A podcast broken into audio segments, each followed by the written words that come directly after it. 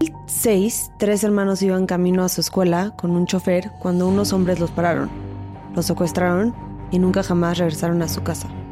Su secuestro conmovió a todo el país de Venezuela y fue un mes antes de que encontraran a los hermanos. Para ese entonces ya no era un caso de secuestro, sino de homicidio. Hola y bienvenidos a un nuevo episodio de Y así les mató. Como siempre, yo soy su host Emi. Gracias por escuchar el episodio de la semana.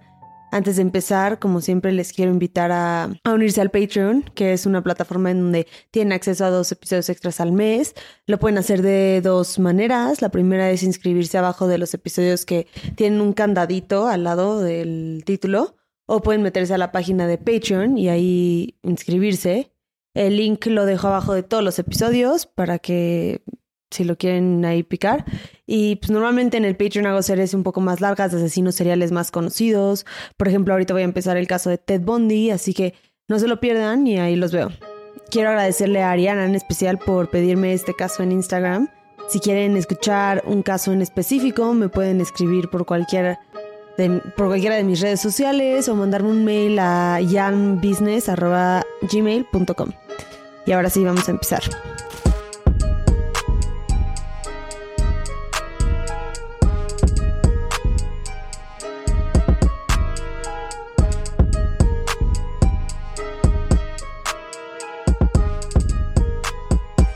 El 23 de febrero del 2006 empezó como un cualquier otro día en la casa de la familia Fadul. Eh, era una casa en el fraccionamiento de Vista Alegre en Caracas y ahí vivían John Bryan de 17 años, Kevin de 13 y Jason de 12 años, junto con su papá John Fadul, un empresario canadiense, y su esposa y mamá de los niños, Gladys Fadul. El 23 de febrero fue un jueves y los tres hermanos se prepararon como siempre para ir a la escuela. Los tres atendían una escuela llamada Nuestra Señora del Valle en Bellavista.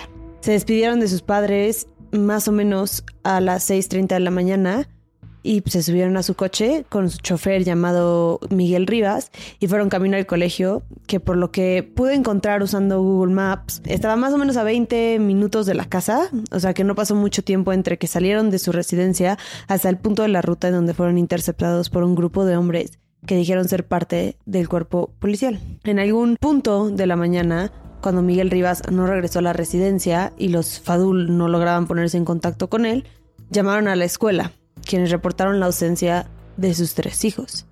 Y fue entonces cuando reportaron la desaparición de estas cuatro personas a las autoridades.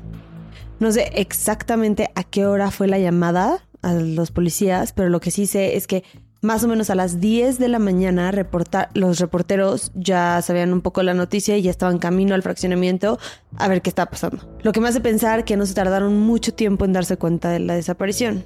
Lo primero que se averiguó fue cómo desaparecieron y la manera fue que un grupo de hombres disfrazados con uniformes de la Policía Metropolitana pararon al chofer, según esto, para hacer una inspección normal, pero pues la realidad era todo lo opuesto. Estos hombres secuestraron a los tres niños y al chofer y no había ninguna pista, al menos ninguna pista que pues les dijeran dónde los podían encontrar. Hasta el día siguiente, cuando recibieron la primera llamada de extorsión. John Fadul, quien fue quien habló con los secuestradores, dijo que el hombre parecía tener un acento colombiano y que el precio de la libertad de sus hijos y el chofer era de 4.5 millones de dólares.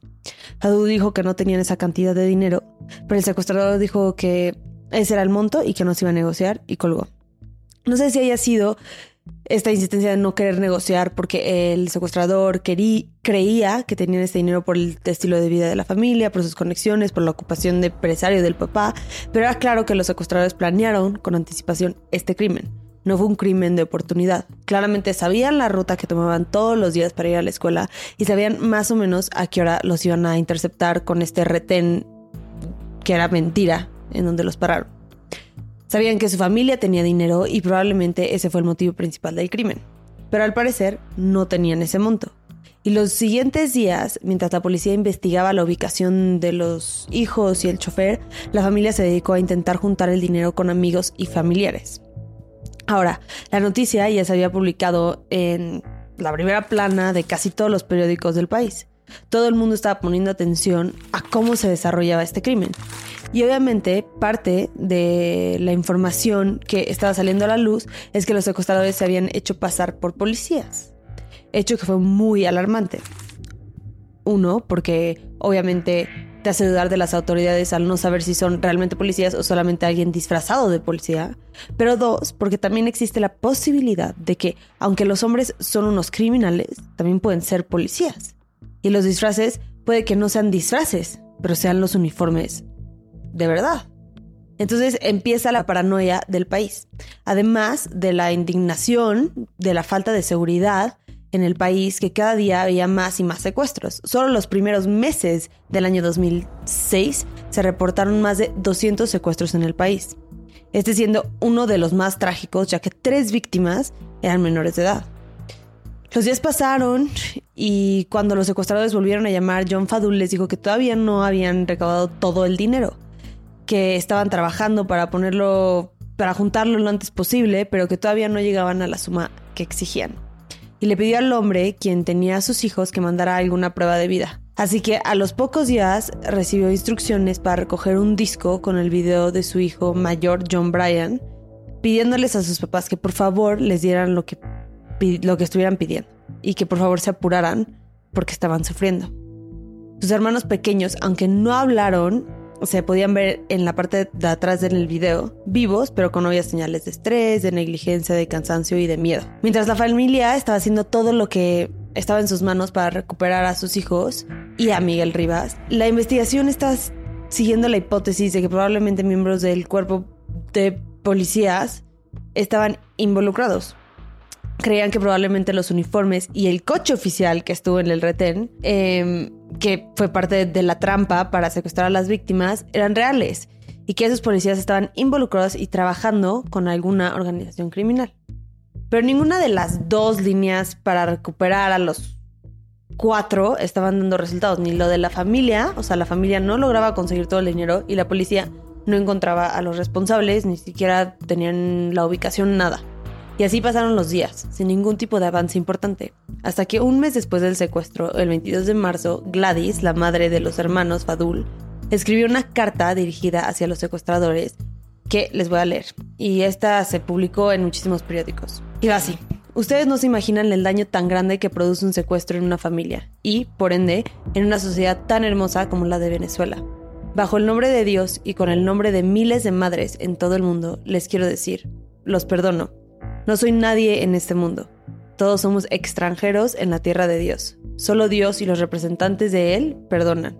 Pero yo soy el mundo para Brian, Kevin y Jason y, y tengo la suficiente autoridad de perdonarlos. No sé quiénes son y no sé dónde están o en qué trabajan, cómo viven o cuál es su religión, pero sí sé que ustedes tienen padres, hermanos, familia o hijos. Bajo esta relación familiar que cada uno de ustedes tienen con sus seres queridos, les imploro misericordia les imploro misericordia por Brian, que como ustedes deben saber, es un muchacho excepcional y, muy, y buen alumno, excelente hermano mayor y un buen hijo. Aparte de todo, se va a graduar dentro de poco con sus amigos del alma. Misericordia por Kevin, que nació tristemente con una cruz, que con todo el dinero del mundo no pudimos eliminar la parálisis de su vida, pero con mucho amor, fe en Dios, pudimos compartir su carga y hacerla más liviana.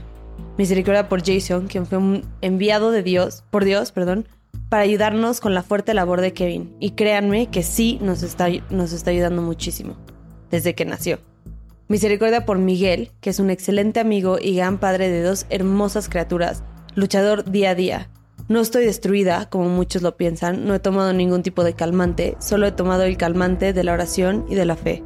Ahora es que tengo suficientes fuerzas para sacar adelante a esas criaturas que hasta ahora no se preguntan por qué fueron arrancadas de nuestras vidas camino a su colegio. Ya ustedes, señores secuestradores, conocen a mis hijos. Saben que no son malos y saben que nacieron para, mm, para no ser negociados. Si Dios los escogió para finalizar con la misión de esas criaturas, no puedo hacer nada para evitarlo. No soy nadie delante de ustedes ni delante de Dios. Solo les suplico que lo hagan rápido y mientras ellos duermen. Les suplico que le den una foto de cualquier santo para que no se sientan solos. Lo único que puedo yo hacer de mi parte es rezarle a sus ángeles para que la subida al cielo sea rápida y hermosa. Les quiero contar de un producto para todos los que usan maquillaje y bloqueador todos los días, que deberíamos hacer absolutamente todos y todas, o que solamente quieren cuidar su piel. Y es el desmaquillante regenerador de argán de PAM México. Es P-A-A-M. Es un producto increíble que puedes usar para desmaquillarte. Simplemente aplicas unas gotitas en ojos y rostro y lo masajeas y lo retiras con agua o con una toalla húmeda y luego te puedes lavar la cara con otro jabón, que es lo que yo hago, que es para que se me quite todo por completo. Es una técnica que se llama doble lavado y funciona para la gente que usa mucho el maquillaje o que se está reaplicando el bloqueador muchas veces en día, que debemos hacer todos, lo repito. Y es porque el bloqueador es muy difícil de quitar al igual que, que el maquillaje. Y siempre, siempre, siempre el primer paso de esta técnica es un jabón o un desmaquillante a base de aceite como este y funciona perfecto. Y además lo puedes usar como un suero hidratante después que ayuda a nutrir y fortalecer tus pestañas, es rico en vitamina E, es un antioxidante natural, que eso ayuda muchísimo con los efectos del envejecimiento y además limpia a profundidad tus poros. Y ahorita lo pueden conseguir con un 10% de descuento cuando usas nuestro código que es YALM10 es Y-A-L-M-10. Así que no se lo pierdan, les va a encantar. Es para todo tipo de piel y díganme si les gustó. Como se pueden imaginar, esta carta fue muy controversial. Mucha gente la criticó diciendo que como una madre puede pedir que sus hijos sean asesinados y no sé exactamente cuál era la información que tenía esta mujer en el punto en el que escribió esta carta. No sé si sabía algo de las, de las circunstancias em, en las que estaban viviendo sus hijos y no creo que yo sería capaz de escribir una carta así, pero no es el primer caso en el que me topo con algo similar, en donde los padres sienten un alivio cuando les informan que sus hijos o hijas ya no viven. Especialmente lo he visto en casos de secuestros. Y obviamente no viene de un lugar en donde quieren que sus hijos o hijas se mueran, para nada. Viene de un lugar en donde ya no quieren que sufran, de un lugar de miedo, de pedir que sigan con vida. En esas condiciones es pedirles que sigan sufriendo y que sigan siendo torturados. Y puedo entender que para algunas personas la idea de que las personas que más aman o amen estén sufriendo y con dolor puede llegar a ser peor que la alternativa. Así que la verdad es que no puedo juzgar porque jamás he estado en esta situación, pero solo quería mencionar que no es tan raro ver esta reacción en este tipo de casos. No sé si yo tendría esa reacción, pero creo que esa carta viene desde ese lugar de querer que sus hijos ya no sufran. Lo único que sí no entiendo es por qué no la carta les pidió que por favor los regresen. Esa vez implorar o un poco rogar que te los regresen, pero creo que habían perdido un poco fe ya que no podían conseguir el dinero y no mostraban ninguna inclinación de negociar el monto, los secuestradores y la investigación tampoco avanzaba. Unos días después de esto, sin embargo, los secuestradores pidieron menos dinero del que inicialmente exigieron y el hermano de Gladys, Fadul, fue quien se encargó de dejar el dinero en la ubicación que los secuestradores le indicaron. Obviamente, la familia estaba en constante comunicación con las autoridades, quienes estaban monitoreando la situación, escondidos con la gente del lugar, disfrazados como gente normal pero la verdad es que si piensan que hay gente infiltrada en la policía, cualquier operación se pone en riesgo. Puede estar, pueden estar filtrando toda la información a los criminales. Y probablemente por eso fue que nadie recogió el maletín. Que los delincuentes que tanto querían dinero no hayan ido por su premio. Seguramente alguien les advirtió. Después de este intento fallido de recoger el dinero, llegó la última llamada de la, que la familia iba a recibir de los secuestradores. No encontré nada concreto acerca de lo que se dijo en esa última llamada.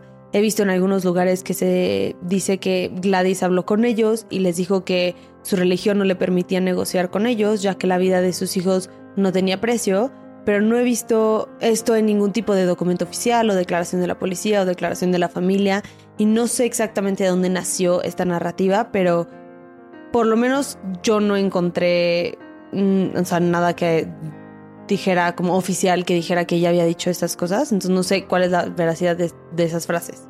Lo que sí sabemos con exactitud es que el 4 de abril del 2006 la policía recibió una llamada en la que informaban que se habían encontrado cuatro cuerpos en un terreno baldío em, a 35 kilómetros de Caracas y solo transcurrieron algunas horas para que los cuerpos fueran identificados como los tres hermanos Fadul y el chofer Miguel Rivas.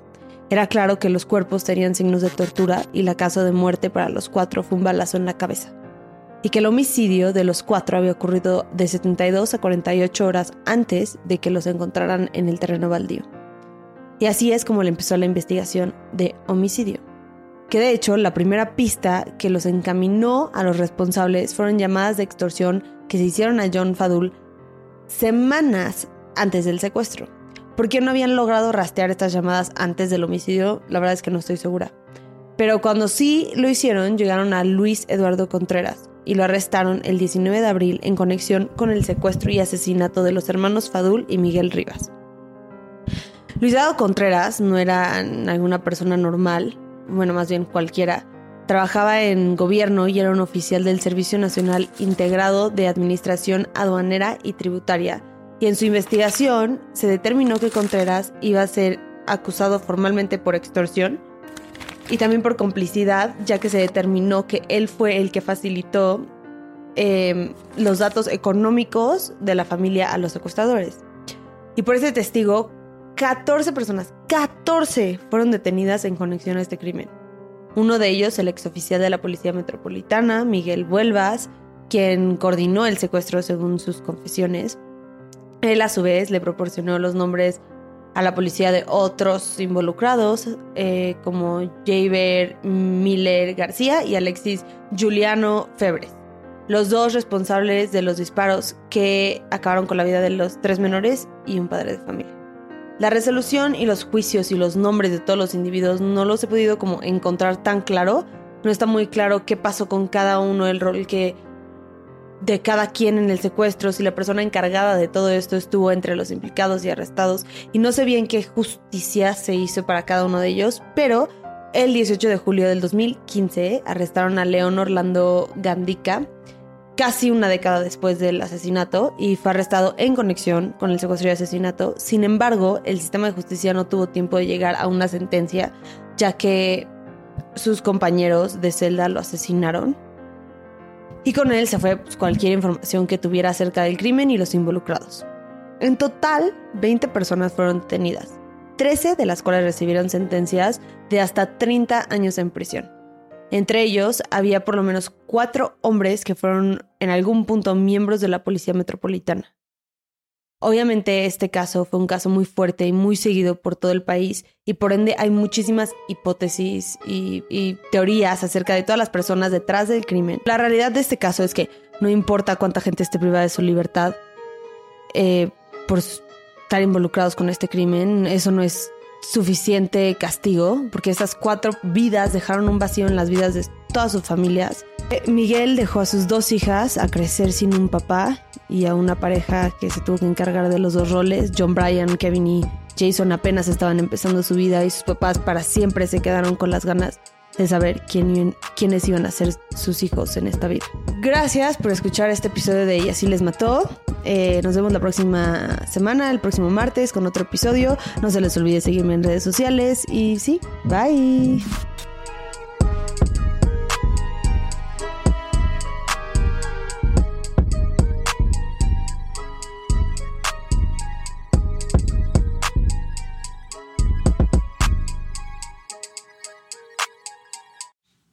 Acuérdense que nos pueden encontrar en redes. Nuestro Instagram es YALM Podcast, nuestro Twitter es YALM Pod y nuestra nueva página de Facebook es YALM Podcast, en donde se encuentra el grupo Investigadores YALM.